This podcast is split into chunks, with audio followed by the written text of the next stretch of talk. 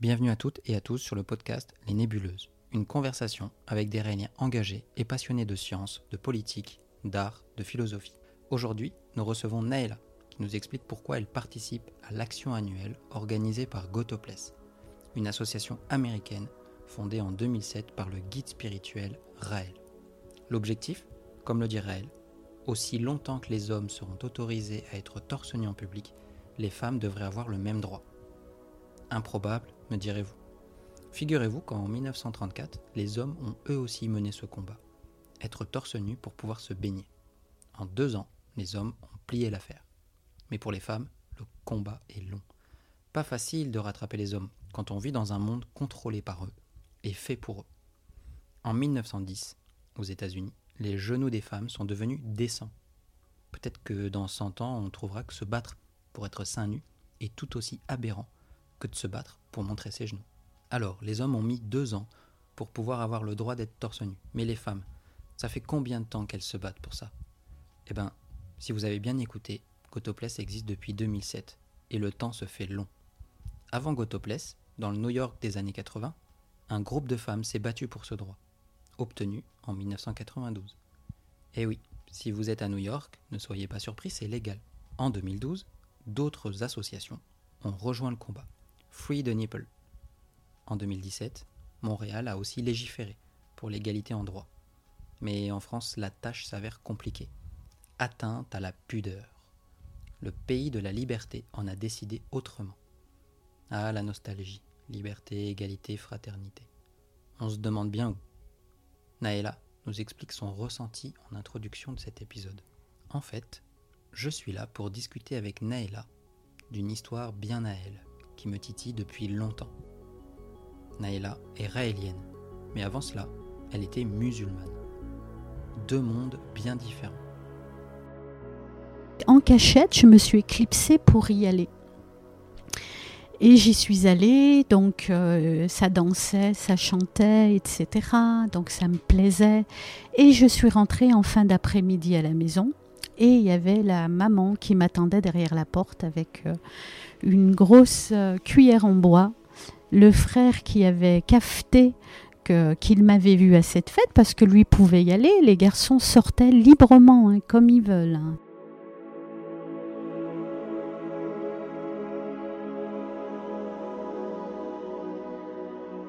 Je suis très content de te recevoir aujourd'hui pour ce nouvel épisode des Nébuleuses.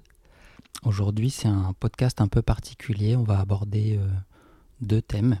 Le premier thème, c'est euh, Gotopless, un rapport avec euh, les femmes, des seins nus, dans la rue, un peu étrange. Et puis un deuxième thème qui te concerne un petit peu plus personnellement, j'ai envie de dire, euh, en profondeur. On va un peu rentrer dans ton intimité. Est-ce que tu peux te présenter en deux, trois mots? Je m'appelle Naëla et je suis raélienne depuis 89, euh, depuis 1989. Et euh, j'habite euh, en France, donc à Lyon. Là, tu es devant moi et tu es seins nu. Alors, c'est un petit peu presque gênant pour moi, puisque moi, j'ai je, mon t-shirt. Est-ce que tu, tu, tu, voudrais, euh, par souci d'égalité, qu'on soit euh, tous les deux torse nu ou pas euh, Je ne sais pas. Si tu le souhaites, euh, oui, tu, peux. effectivement, comme tu le dis, c'est une inégalité, euh, le fait que les hommes et les femmes ne peuvent pas, n'ont pas le même droit d'être torse nu. Tout le monde devrait avoir le même droit d'être torse nu partout dans le monde. Les hommes le peuvent et, les femmes non, et ça, ça n'est pas juste. Si, si on forçait en fait les hommes, euh, vois-tu, si on forçait les hommes à porter un, un soutien-gorge ou un haut de bikini, la question ne se poserait même pas. Mais les hommes peuvent quasiment aller partout seins nus et les femmes non. Donc ça, n'est pas juste, c'est vraiment une question de liberté euh, égale en fait. Oui, d'accord, mais euh, une, femme torse nu, c'est une femme seins nu, c'est pas pareil. Là, on, est sur un caractère euh, sexuel, érotique, qui peut pas vraiment se montrer. C'est un peu indécent, non Tu crois pas?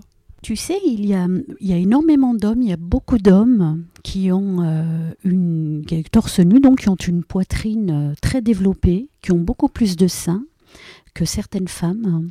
Et à côté, tu as des femmes qui n'ont presque rien et qui, elles, sont obligées de porter un, soutien-gorge ou, un haut de maillot.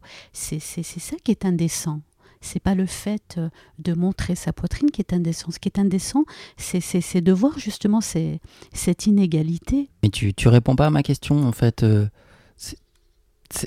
les seins, ça a un caractère sexuel. Non, t'es pas d'accord? En, fait, vois-tu, euh, si des femmes souhaitent se mettre torse nu, être seins nus, ça ne veut absolument pas dire d'ouvrir la porte pour donner la permission euh, à des hommes euh, de les agresser sexuellement ou de les violer. Ça n'a rien à voir euh, avec ça. Et si on veut aller plus loin dans l'idée de de, de, de, de, ce qui peut être sexuellement provoquant ou à connotation sexuelle, alors on n'a qu'à faire ce, ce qu'on devrait faire, c'est comme dans les pays musulmans, c'est-à-dire imposer à tout le monde de porter un voile chez les femmes, donc pour cacher leur nez, leur bouche, le, leur sein, et chez les hommes aussi. Chez les hommes aussi, parce que le torse des hommes peut aussi être une source d'excitation pour les femmes. Et toi, qu'est-ce que... Parce que moi, je, je suis un mec, hein, quand je sors, je me mets torse nu. J'ai pas de souci avec ça. Toi, qu'est-ce que ça te fait personnellement de, de, d'être euh, soit sur une plage ou soit euh, dans la rue tout simplement. Ici on est à Lyon, ça m'est déjà arrivé de voir des hommes torse nu euh, sur la place Bellecour. Qu'est-ce que ça te fait toi?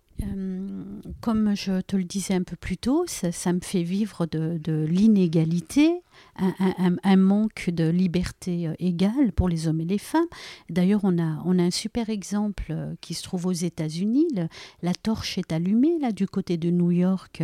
À New York, ça n'est pas la même réalité aujourd'hui qu'ici.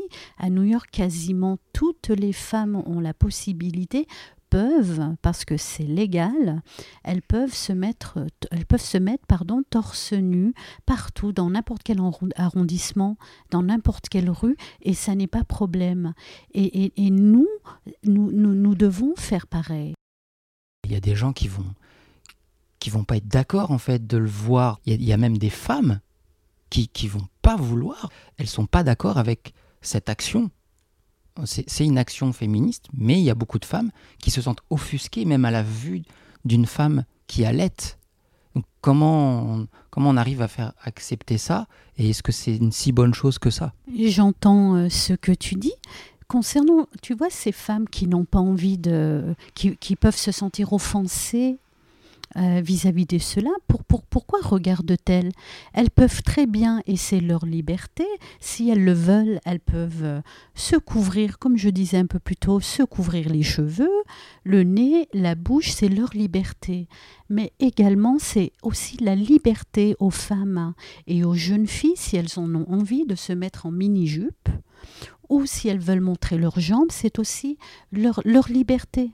C'est aussi leur liberté. C'est une question de, respect pour tout le monde. C'est un respect commun pour tout le monde. Oui, mais c'est peut-être un respect commun, mais ça empêche qu'il y a des gens qui vont se sentir offusqués et qui vont manifester pour que ça n'arrive pas. Eh bien, qu'ils manifestent, c'est leur droit. Et euh, je reviens encore là-dessus, c'est notre droit aussi de vouloir se libérer. T'as pas peur que. Enfin, moi, moi je, serais, je, serais, je serais une femme je le ferai pas, quoi. Parce que il y a tellement de gens agressifs, tu, risques de te faire attaquer, quoi, si tu fais ça. Tu crois pas? Comme je te disais un peu plus tôt, ça euh, n'a rien à voir avec euh, le fait d'ouvrir la porte à, à, ces, à, ces, agressions. Donc, euh, c'est ta liberté de ne pas le faire, mais je suis là pour exprimer le fait que toutes celles qui veulent le faire, c'est leur liberté aussi. On ne peut pas les empêcher. On ne peut pas empêcher les gens de, de vivre selon leurs leur souhaits, leur, leur, façon de vivre, de se mettre torse nu. Toi, personnellement, t'as pas peur de te faire agresser? En te mettant seins nus dans la rue? Tu, Si c'était autorisé, tu le ferais? Oui, je, le ferais. Et d'ailleurs, il y a quelque chose d'extraordinaire qui s'est passé il y a quelques jours euh, euh, dans une petite ville de France, je crois que ça s'appelait Ariac ou Aurillac. Dans la ville d'Aurillac, il y a une, euh, une femme, c'est ce qui est un très bel exemple, une femme qui avait trop chaud dans la rue et qui a décidé de se mettre seins nus. C'était semaine dernière pendant les, les journées chaudes, les journées chaudes là. Et elle a eu bien évidemment un policier qui est venu la voir pour euh, la verbaliser. Et euh, en soutien pour elle, plein de femmes l'ont soutenue en se mettant seins nus.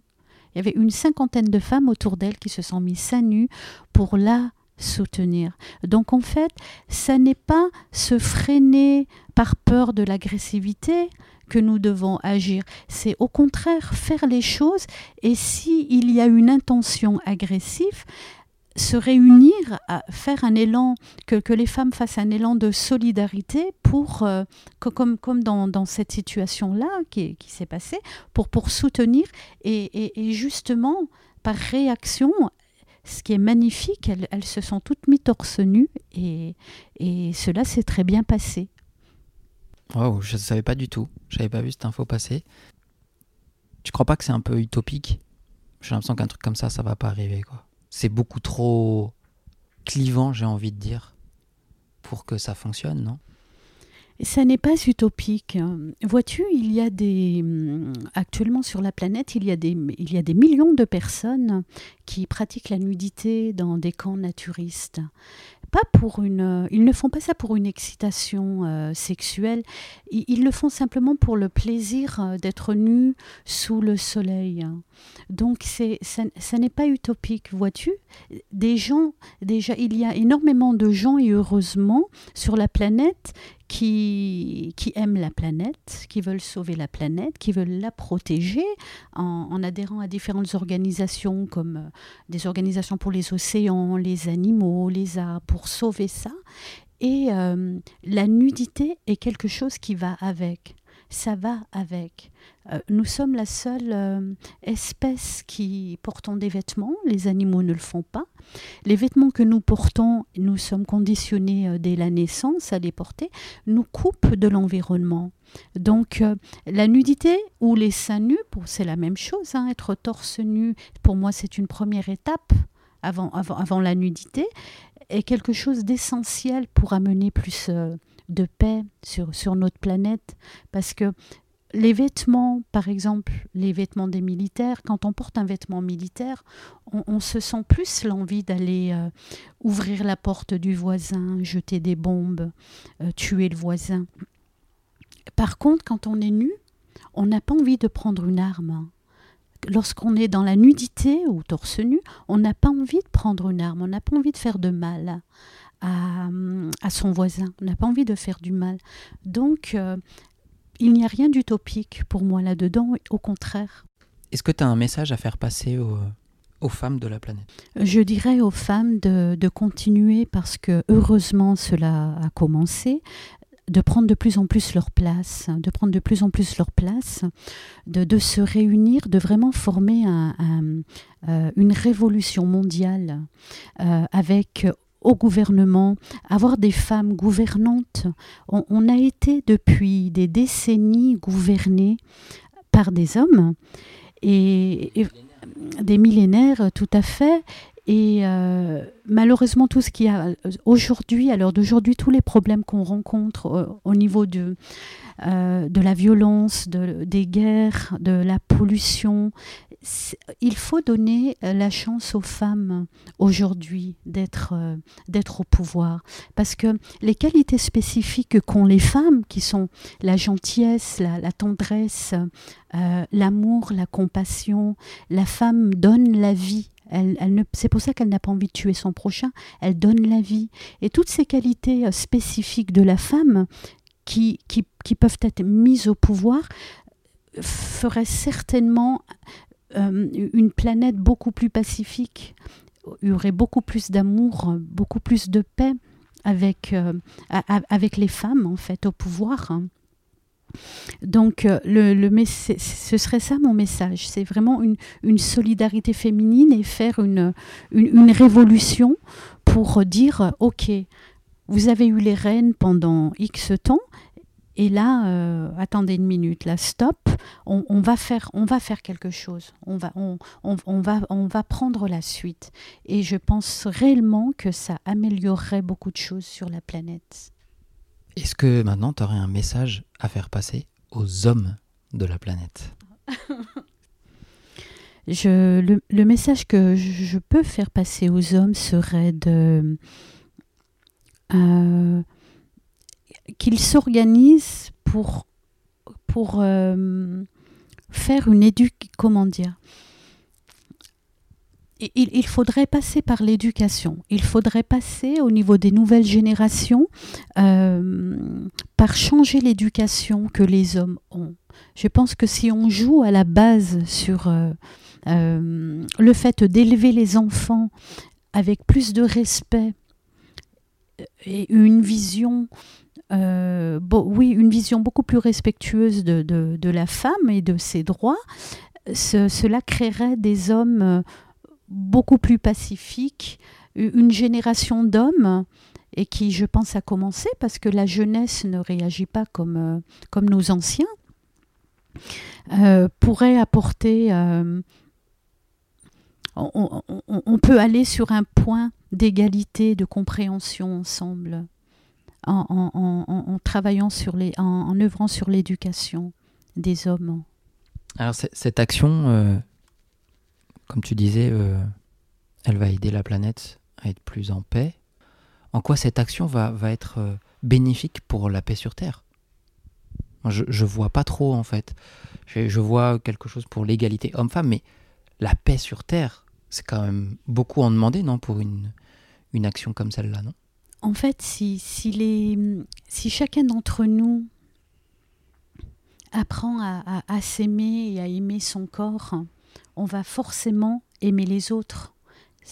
La base, c'est de s'aimer d'abord, d'aimer son corps, d'aimer sa nudité, et on, va pouvoir aimer les autres, donc ça va forcément apporter plus de paix, l'objectif serait, je dirais même, de, retourner euh, vers la pureté originelle des premiers hommes euh, créés par les Elohim, comme Adam et Ève, par exemple, qui, étaient tout nus. Ils, étaient nus, ils étaient en contact avec euh, leur environnement en permanence et, heureux et bien. Donc c'est dans ce sens-là que la nudité est importante. Si on veut espérer une paix durable dans le monde, ça passe forcément par une éducation de l'amour de soi. Voilà. Et pourquoi? Parce que la plupart des religions aujourd'hui, tout ce qu'elles ont fait, c'est inculquer aux gens la culpabilité, dire que le sexe est mal, que la nudité est mal, que le plaisir est mal. Donc l'être humain, plus on va culpabiliser l'être humain, plus on va culpabiliser l'être humain, et plus ce sera facile pour lui de partir à la guerre. Tu vois alors qu'en fait, si on, lui donne une éducation totalement différente sur l'amour de lui-même, de son corps et de son environnement, on, partira beaucoup plus dans, une paix sur la planète. Toi, tu es raélienne depuis 89. Du coup, tu es, déjà en lien avec euh, ce corps, puisque ça fait partie des, enseignements de, ces Elohim, d'être connecté à son propre corps pour être euh, beaucoup plus en harmonie avec son environnement aussi. Comment ça s'est passé pour toi, du coup, cette évolution? Parce que maintenant, ça fait 35 euh, ans. De, d'où tu arrives et où tu es, est-ce que ça a été facile?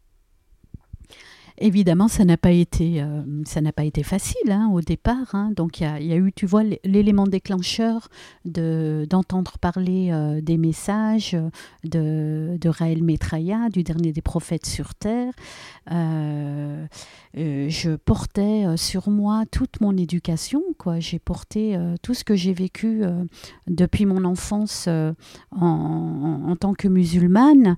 Et là, une porte s'ouvre une porte s'ouvre, hein, puisque je, euh, c'était, comment, dire ça Euh, mon, aventure, mon histoire de, de a commencé par une fuite, une fuite de la maison en pleine nuit, euh, vivant dans une atmosphère violente avec des, frères qui étaient violents, je n'avais pas d'autre solution que d'attendre que tout le monde fasse dodo pour pouvoir partir en pleine nuit, courir, me réfugier chez une raélienne rencontrée pour euh, pouvoir faire mes premiers stages. C'était, je ne pouvais malheureusement pas sortir par la porte, euh, la, porte de sortie, la porte normale en fait. Vous savez, comme quand les enfants demandent de partir en vacances, euh, etc. C'est par la porte d'entrée qu'ils sortent et ils vont en vacances. Et comme c'est quelque chose que je ne pouvais pas faire, partir en vacances ou, ou, autre, je, tout était interdit en fait dans mon éducation, beaucoup beaucoup d'interdictions sur beaucoup de choses. Donc, euh, ma, ma, seule alternative était de partir en douce pour euh, commencer ma vie euh, de raélienne. avais 19 ans, c'est ça, quand tu es partie? Oui, oui, oui, j'avais 19 ans. Alors, là, je suis, content parce que c'est un sujet que je voulais faire depuis des années. Et j'ai demandé à plusieurs personnes et ça n'a pas été évident. Peut-être que, en t'écoutant, peut-être que des personnes vont se, vont se donner l'envie de parler de, ça. Euh, il y a quelques Raéliens euh, en Europe qui étaient musulmans avant et qui sont devenus Raéliens. Et on sent que ça remue des choses. Quand j'ai demandé est-ce que tu aimerais bien répondre à mes questions, j'ai senti que ça remuait un passé douloureux. Et euh, je t'ai demandé à toi, t'as pas hésité. Donc je suis super content. Euh, parce qu'en fait, tu vois, grâce au message, euh, j'ai acquis un certain détachement et un certain détachement par rapport à, à, tout ça. Euh, ça a existé, c'était là, et c'est ça qui, qui, qui, me, qui me forge aussi. Tu vois, toutes ces pierres jetées peuvent être mise sur le sol pour en faire des pavés et avancer. Et c'est ce que j'ai choisi de faire avec mon passé. C'est pour ça que je suis OK de t'en parler. Est-ce que tu peux, tu m'en as déjà un petit peu parlé euh, de ta fuite. Moi, j'aimerais un peu savoir comment ça s'est passé avant cette fuite. Est-ce que tu peux me parler de ton enfance, de ton, de ton adolescence aussi? C'est un moment important de la vie où on change. Comment ça s'est passé pour toi de vivre dans, dans, une famille de culture euh, musulmane, euh, culture peut-être du Maghreb aussi, ça peut être différent de d'autres parties de, de, du monde musulman. Est-ce que tu peux me parler un peu de tout ça? En fait, vois-tu, pendant l'enfance, là, jusqu'à 7, 8, 9 ans, je dirais, c'était très bien. Donc euh, je, jouais, je m'amusais. Euh, euh, étant, et, ayant été la dernière, j'étais la dernière enfant de, de, la famille, donc j'ai été gâtée pendant mon enfance. Chouchoutée, enfin tu vois, on, on, faisait des espèces de préférences, etc. Donc en fait, ça a été dans le sens où je pouvais m'exprimer, être libre, mais dans un autre sens, ça, n'allait pas, mais je, te dirai peut-être un peu plus tard. Euh, là où les difficultés, là où ça a commencé à être difficile, c'est au moment de la puberté, quand j'ai commencé à avoir, euh, à partir de mes 12 ans, 11 ans, donc 11, 12, 13, toutes ces années de puberté là jusqu'à 17 ans ont été euh, euh, assez compliquées parce que lors de mon enfance, j'avais la possibilité de faire des activités, d'aller à la gymnastique, faire du basketball, tout ça. Et puis soudainement, arrivé à mes 12 ans, on décide qu'on me coupe tout, que je ne peux plus faire de basket, que je ne peux plus faire de la gymnastique. Toutes ces activités qui, étaient là, j'étais également majorette, étant enfant. Toutes ces activités qui m'épanouissaient, paf, plus le droit, plus le droit. Euh, une décision de mes parents de, m'enlever tout ceci, parce que dans leur, euh, dans leur esprit, euh, ça ne se faisait pas. Que lorsqu'une femme commençait à être formée, etc., une femme musulmane n'avait plus attrait ou droit à avoir des plaisirs. Donc euh, ça a été drastique, ça a été très difficile. Il y a eu euh, beaucoup de pleurs face à cela. Ça a été difficile. Après, donc, euh, donc, donc c'était pendant, pendant ma période d'adolescence. Il y a eu cette année, cette fameuse année où j'ai eu mes 12 ans, donc en 82, où je pars en Algérie pour la première fois. Donc je vais en Kabylie. Et dans, dans ma tête d'enfant de l'époque, je m'imaginais ah, je vais aller en Algérie, euh, je, vais, je vais découvrir la Kabylie, je vais découvrir d'où je viens, c'est génial, c'est chouette, je vais voir les maisons, les rues. Et rien de tout ça ne s'est fait quand je suis arrivée là-bas.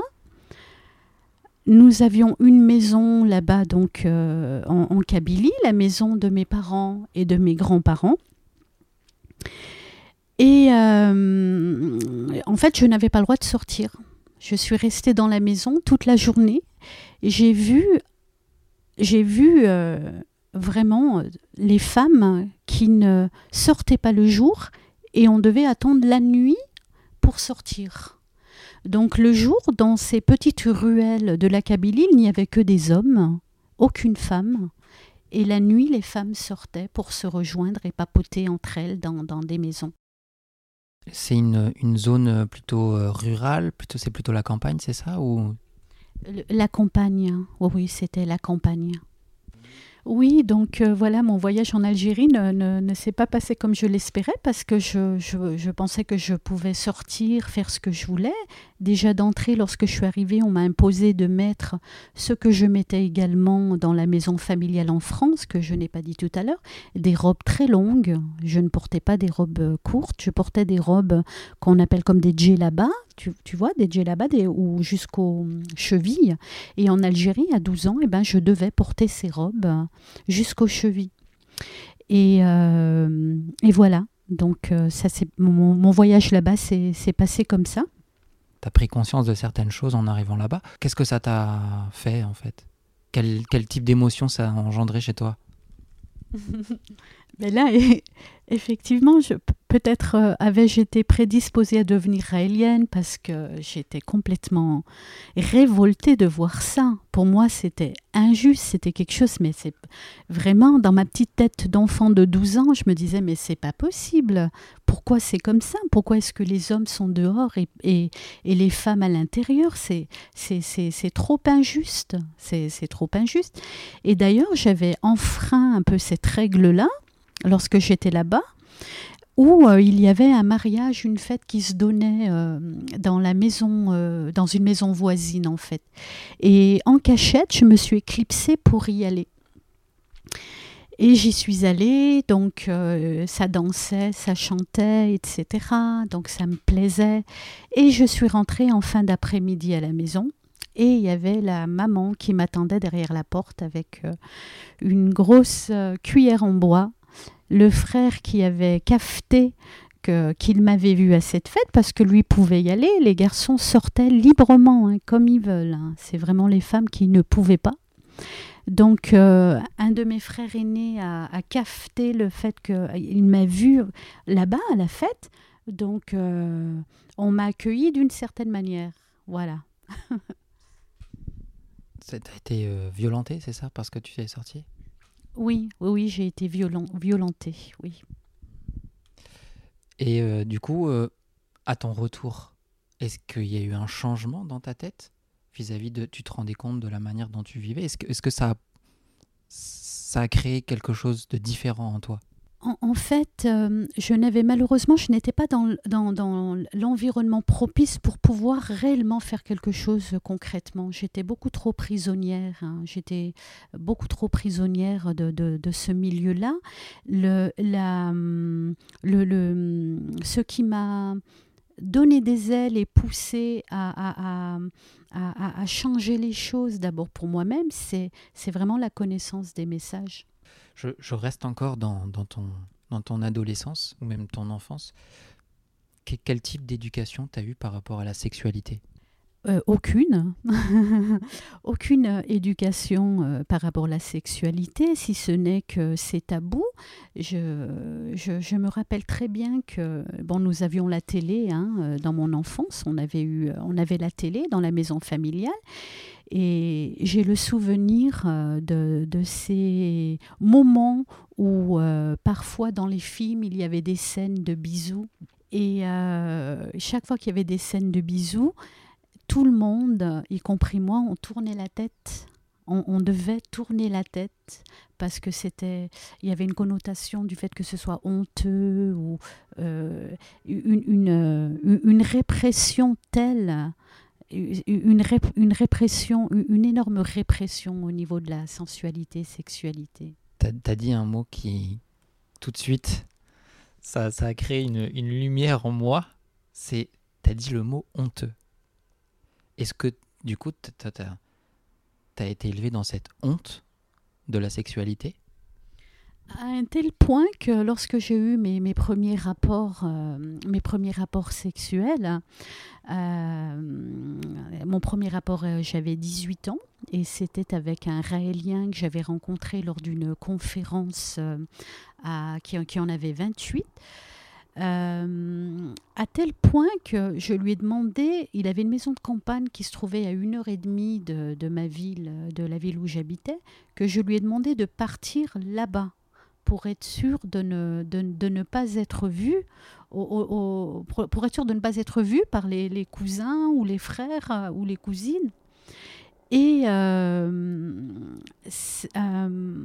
cette éducation m'avait tellement marqué au départ que je n'arrivais pas à avoir mes premiers rapports sexuels avec lui. Ça a été difficile. J'ai euh, beaucoup de blocages en fait. Et c'est juste avec le temps, graduellement, que ça s'est arrangé. Est-ce que tu as, réussi à dépasser ces blocages ou est-ce que tu es encore en chemin? À l'heure euh, d'aujourd'hui, je ressens quand même encore le besoin d'être en confiance, d'être vraiment. J'ai besoin de, vraiment euh, avoir complètement confiance en fait à, la, à, mon, à, mon compagnon pour pouvoir, euh, une pour pouvoir avoir euh, des relations sexuelles agréables. Je parle de la, de la tendresse, de la sensibilité, le stéréotype un petit peu de l'homme qui, qui veut simplement faire l'amour hard, sans regarder tout cet aspect de, de sans, sans préparation si un homme va trop à son rythme à lui, sans prendre en compte mon rythme, ça, ça, ça ne va pas. Bon, ça, j'ai envie de dire que c'est plutôt normal. Je pense que les hommes devraient euh, respecter un peu plus le rythme de, de leur partenaire. Il y, a cette idée euh, dans, dans, la religion musulmane par rapport aux, aux femmes, aux filles, c'est qu'il y a les saintes et il y a les putes. Est-ce que tu as ressenti ça avant de devenir Hélène? Est-ce que tu as ressenti ce... Est-ce qu'on regarde les femmes qui, qui sont proches de leur corps et sensuelles et ouvertes, libres comme des putes En fait, ça n'est pas vraiment ce que j'ai vu parce que mon, mon, ma, vie n'était que la maison et l'école, donc je n'ai pas été suffisamment euh, baignée dans la société euh, pour, pour voir ce genre des choses. Par contre, ce que j'ai bien vu était le, la différence faite pour les hommes et faite pour les femmes c'est l'inégalité de, de, cette espèce de manque d'égalité entre l'homme et la femme. Ça, c'est ce que j'ai vraiment vu en fait pendant, pendant mon, mon enfance, mon éducation, etc. Pas vraiment pute parce que euh, étant jeune, j'aimais beaucoup Madonna. Et Madonna, dans ses premières années, euh, euh, était une femme révolutionnaire, donc c'était une de mes modèles déjà très jeune. J'aimais le fait qu'elle en faisait trop au niveau du maquillage, qu'elle se coupait les cheveux, qu'elle se blondissait, qu'elle faisait des mèches. Pour moi, ça, ça me faisait un peu rêver, en fait. C'était inaccessible à ce moment-là pour moi, mais ça a été un de mes, un, de mes modèles. Et c'était accepté euh, par euh, tes parents que ça soit un de tes modèles? J'étais très introvertie pendant mon enfance, c'est-à-dire que je vivais ma vie toute seule. Forcément, vu que je n'étais pas dans un environnement de sécurité, je me suis plutôt, je me réfugiais plutôt dans, dans mon monde à moi. Donc, euh, euh, les parents ne, savaient pas forcément, euh, ne savaient pas forcément que j'aimais un tel ou un tel. En fait, ils ne me connaissaient pas réellement. Je vais, je vais revenir un peu sur ta première fois avec ce, ce, ce Raélien. Donc, tu avais 18 ans, c'est ça? Est-ce que tu peux nous en dire un peu plus? Comment ça s'est passé pour toi? Est-ce que c'était un, un, moment positif, euh, révélateur, un moment triste Je ne sais pas. C'est surtout l'après qui m'a plu parce que j'avais la sensation de me sentir enfin comme une femme j'ai eu quand même ce plaisir de me dire euh, à cette époque-là, parce que c'était tout de même révolutionnaire pour moi de, faire l'amour avec quelqu'un dans, euh, ayant été élevé dans ce milieu comme ça, dans la mentalité des musulmans euh, de cette époque-là, parce que ça a changé quand même un peu. Hein. La jeunesse est, beaucoup plus open maintenant, heureusement. Euh, à cette époque-là, c'était euh, pas avant le mariage, quoi, le sexe pas avant le mariage. Donc, euh, ce, qui m'a plu en fait dans ce moment-là, c'était le fait d'avoir comme enfreint une loi et de me dire et, et, de me sentir. C'était mon moment en moi où je me disais. Hmm, je suis une femme, ça y est, je suis une femme, je l'ai fait, je suis une femme en fait. T'as pas ressenti de honte ou de culpabilité du coup? Non, pas de la honte et, de la culpabilité, mais plutôt de la gêne, parce que j'étais en face de quelqu'un d'expérimenté et moi je ne l'étais pas. Et euh, ce qui a été très bien, et ça a été une, bonne première fois, même si c'était douloureux au niveau, ce qui, est ce qui je pense est normal, hein, quand on n'a jamais fait l'amour, c'est, ça peut être douloureux.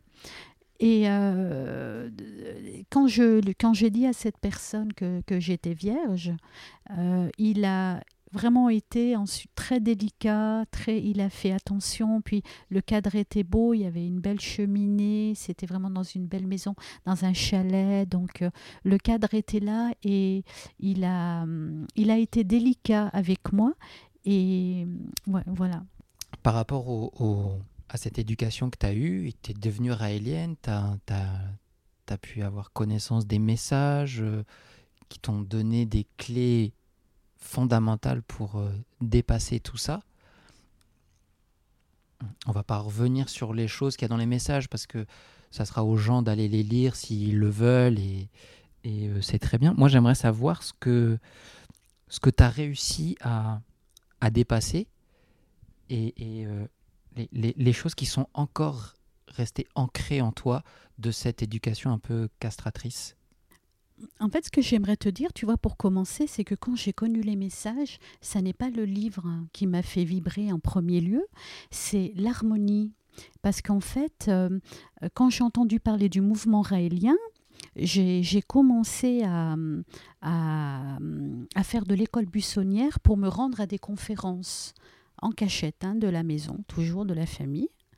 Et donc, euh, quand j'allais dans ces conférences, je voyais, je ressentais une harmonie vis-à-vis euh, des gens, entre eux, euh, une harmonie, mais quelque chose de très fort qui me touchait vraiment au niveau du plexus solaire, qui était l'opposé de ce que je vivais à la maison, en fait. Donc, la première attirance, ça a été être attiré par l'harmonie, en fait.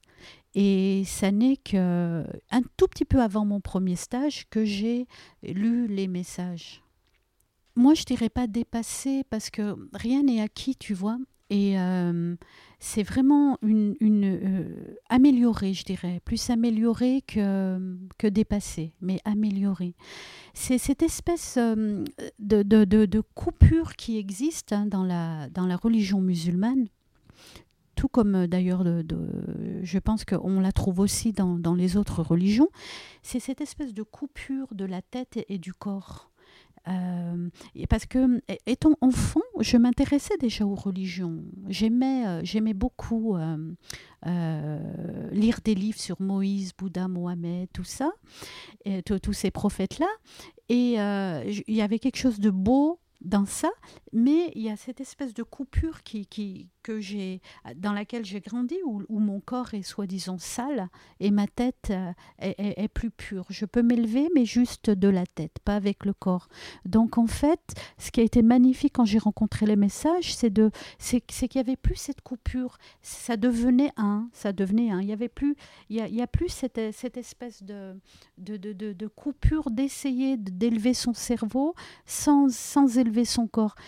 Enfin, Raël disait c'est bon, tu peux t'aimer, tu peux aimer tout ce que tu es, et en plus de, de, de, de, connaître les origines, la véritable origine, d'avoir été créé par des hommes aimants et non pas par un Dieu souffrant, ça, ça a changé, ça change beaucoup de choses, ça m'a, ça a changé beaucoup de choses.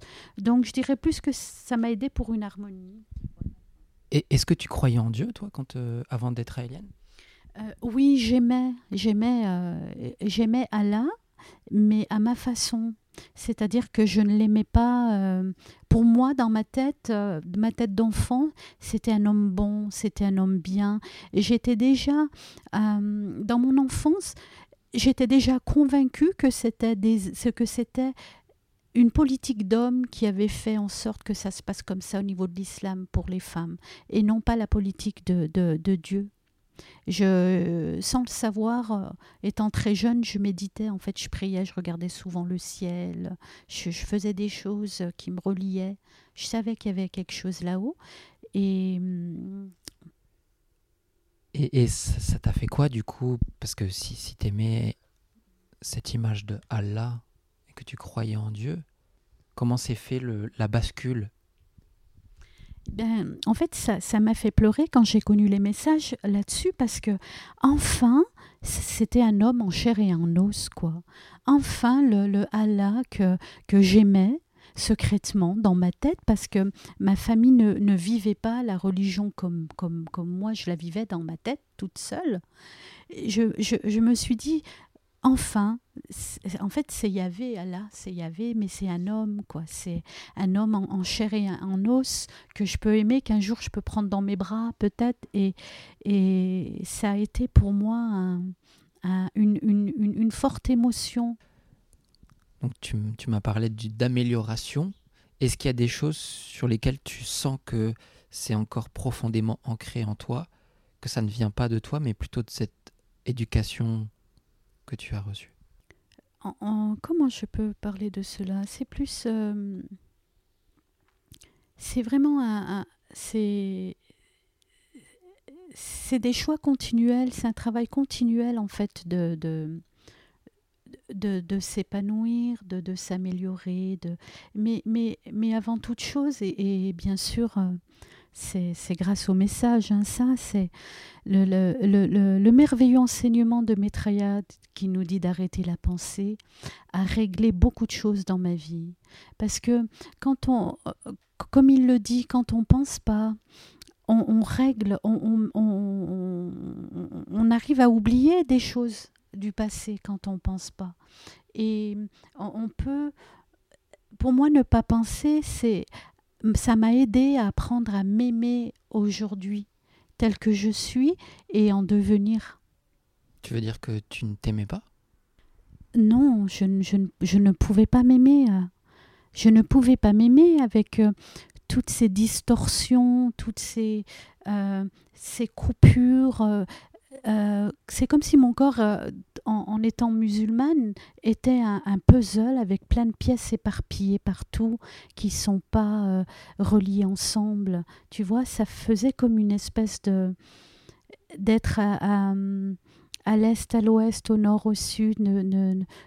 Rien ne s'imbriquait en fait.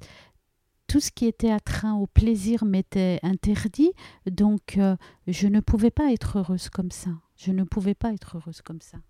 Tu parlais de, de ces restrictions, de la manière dont la religion musulmane a été euh, euh, construite par les hommes, de ces interdictions que tu avais en tant que femme. Que, quelle relation tu as avec les hommes? Est-ce qu'il y a une évolution?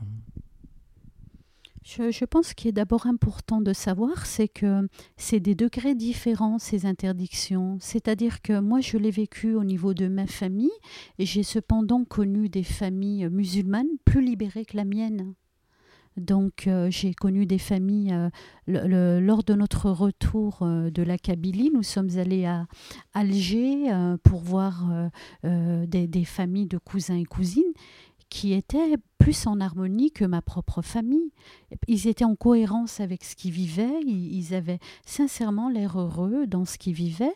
On sentait qu'il y avait un, respect, un respect, je sentais qu'il y avait un respect vis-à-vis des, des, des, des, femmes cousines là-bas, beaucoup plus que j'ai vécu pourtant en France. Donc c'est vraiment différents degrés, c'est pas, je ne veux pas catégoriser que c'est tout le monde qui a vécu ce, n'est pas euh, religion musulmane égale paf, tu vois c'est, le degré de, de, de, de compréhension de, de, chaque famille, en fait. Je parle simplement de mon expérience à moi, tu vois. Euh, ben écoute, pour, euh, pour les hommes, quelle, est, quelle était ta question? Quelle était ta relation Quelle est ta relation avec les hommes aujourd'hui?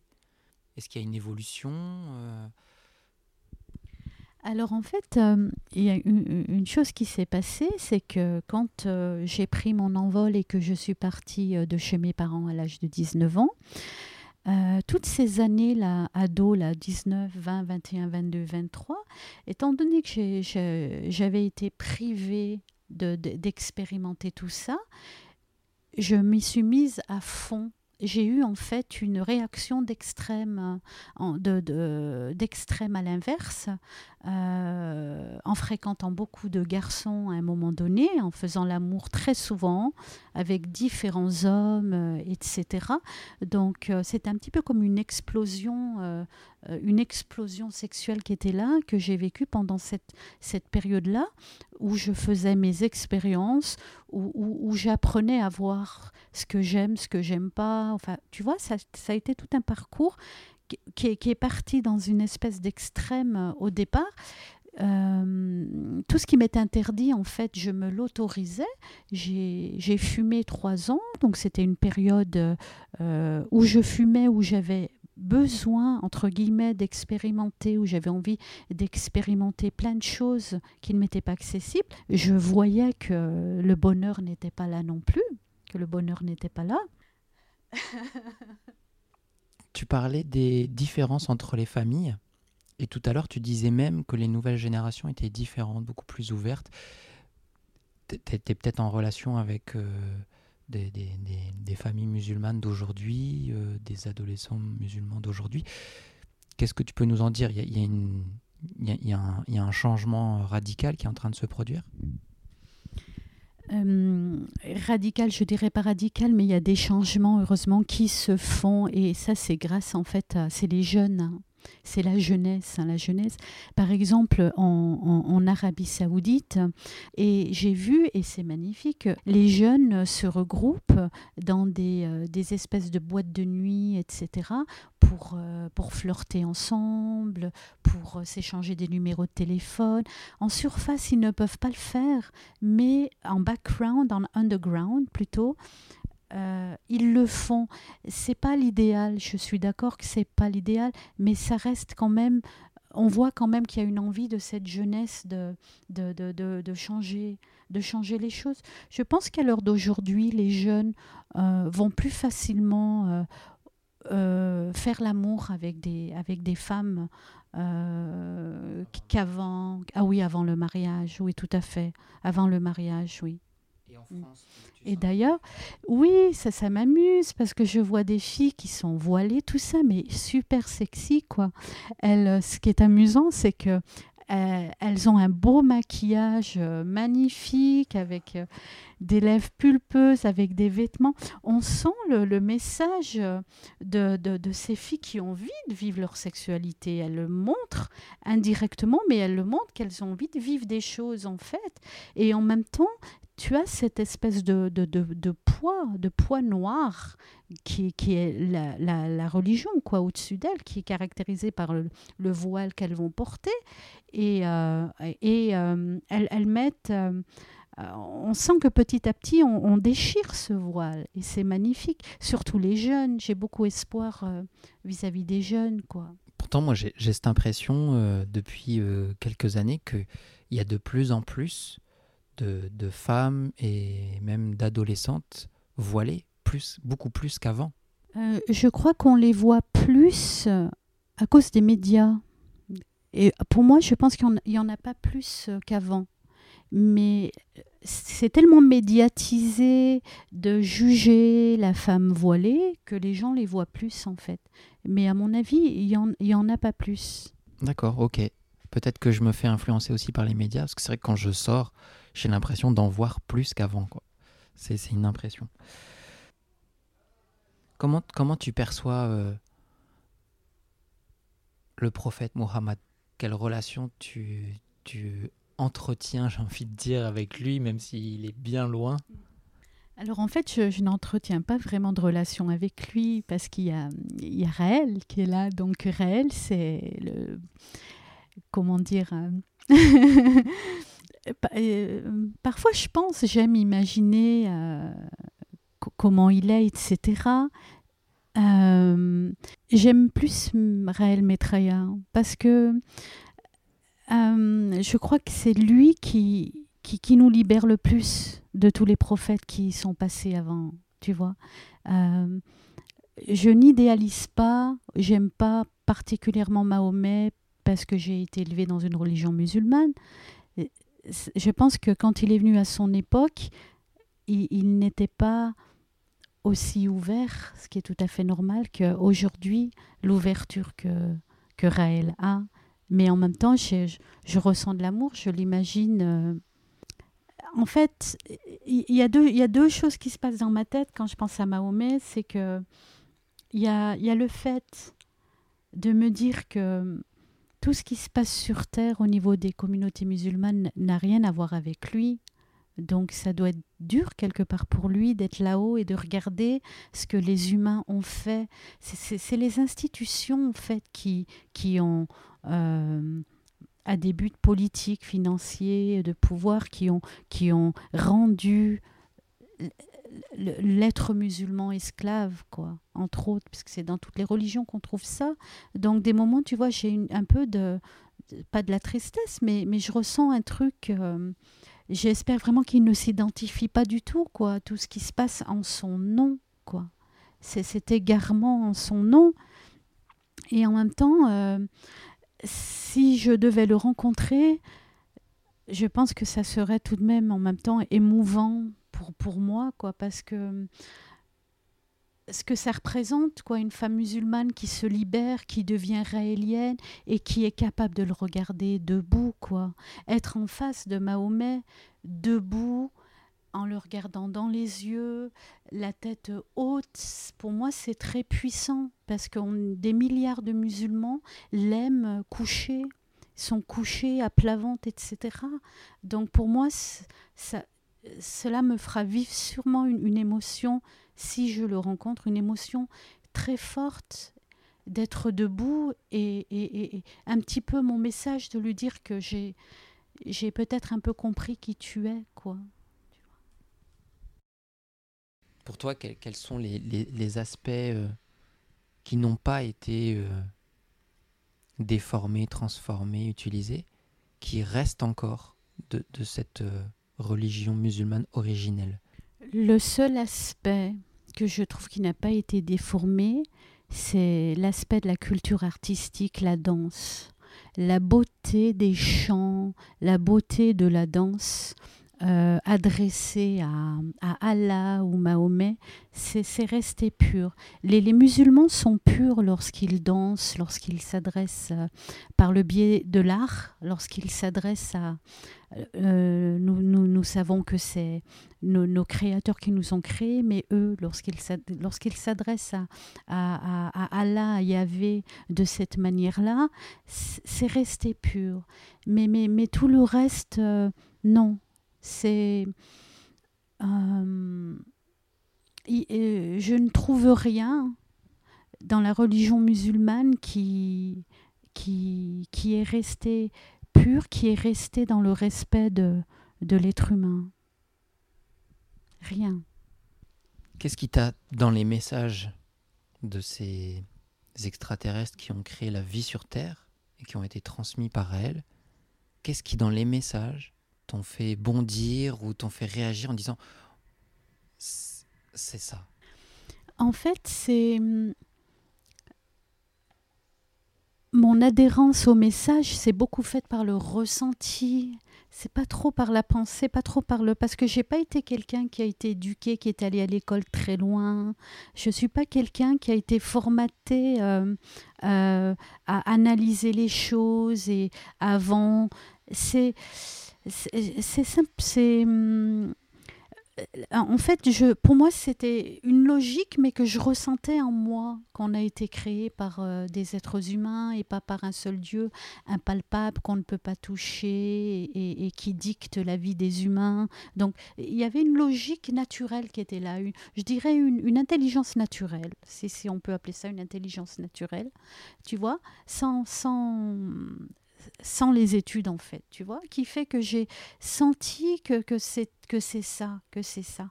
Et, et, et il, y a, autre chose, d'ailleurs je détestais l'école, ce que j'aimais à l'école c'était euh, le français et les langues, j'adorais ces matières-là. Tout le reste, les mathématiques, etc., je n'aimais pas. J'aimais bien les sciences naturelles. Les sciences naturelles, j'aimais aussi. Et bien sûr, les cours de musique, j'adorais les cours d'art euh, qu'on avait aussi. J'ai une, une dernière chose à aborder avec toi. En fait, je voulais, il y a un truc que tu as fait il y a quelques années que je trouvais puissant. Très puissant, c'est que tu as changé de nom. Tu as changé de prénom. Alors, tu n'es pas obligé de dire ton ancien prénom, hein, mais j'aimerais savoir comment ça s'est passé, pourquoi tu l'as fait, qu'est-ce que ça a créé en toi. En fait, euh, j'aimais le prénom Naïma. Naïma, donc mon prénom était Naïma. Et euh, même en le disant maintenant, ça résonne différemment dans ma tête, c'est drôle. Y a un moment donné, je, sentais que pour euh, me projeter de l'avant et couper de, de mon, mon, prénom, à un moment donné, est, est devenu un, un, boulet, en fait, un boulet du passé. Donc, du coup. Attends, je vais recommencer.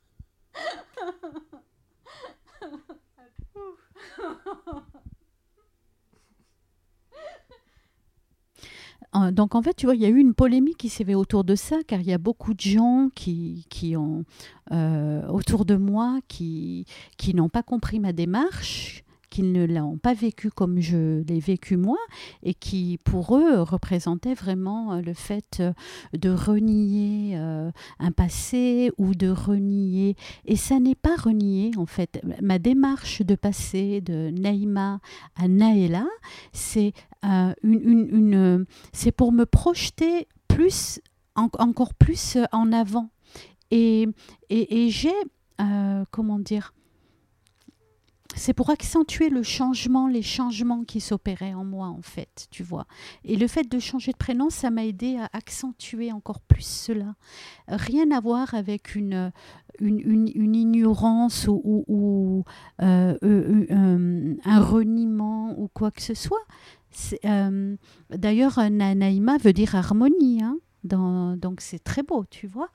Simplement, un jour, j'ai ressenti l'envie, mais vraiment moi, dans tout mon corps, de, changer de prénom.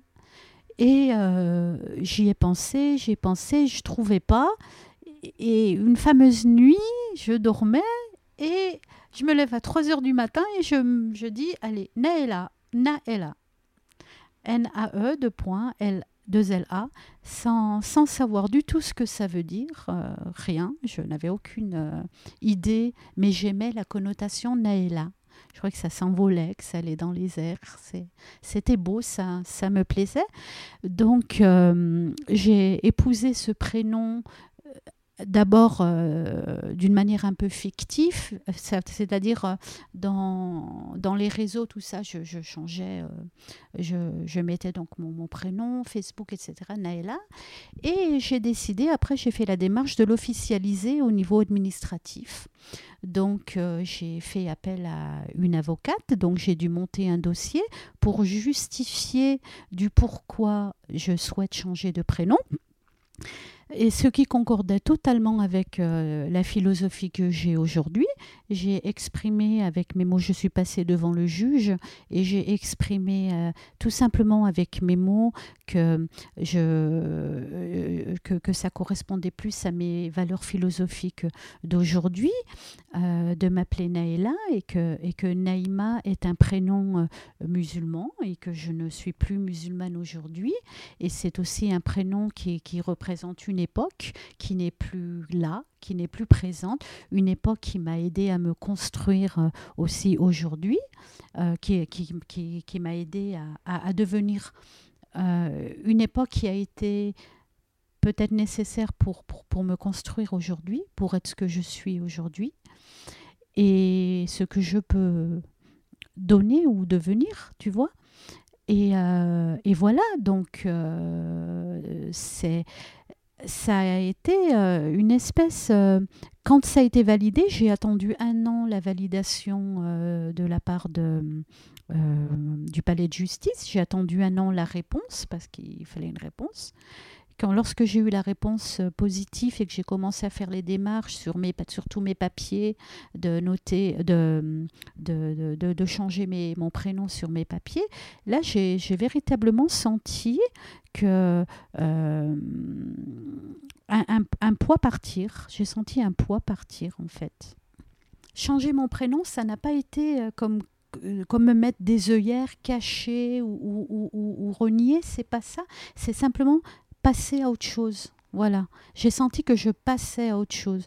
Le changement de mon prénom me permet de passer à autre chose en, en, ayant accepté toute la Naïma qui avait avant, qui était ce qu'elle est, parce qu'elle ne pouvait pas faire mieux.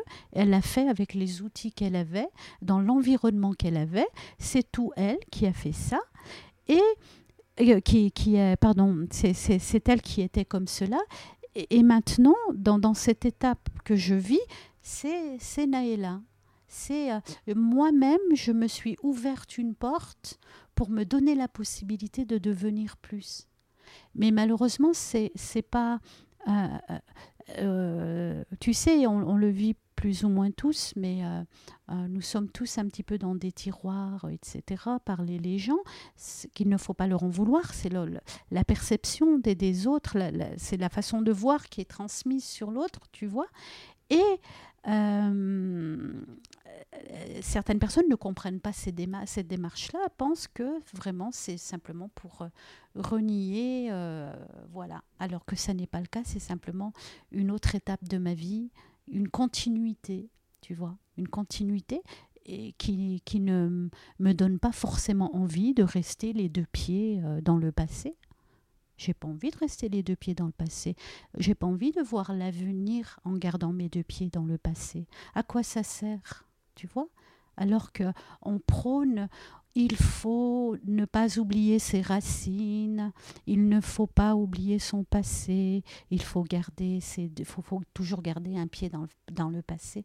Comment complètement aller de l'avant si on garde encore un pied, tu vois, dans le passé, tu vois? On peut pas, tu vois? Et, c'est dans ce sens-là que Maitreya est tellement merveilleux, quoi. Il lui, il est, on ne sait même plus où sont ses pieds parce qu'il est tout le temps dans l'instant, lui. Lui, euh, l'instant de tout de suite, il va être différent l'instant d'après. Donc il n'a il pas de pieds nulle part, il, flotte.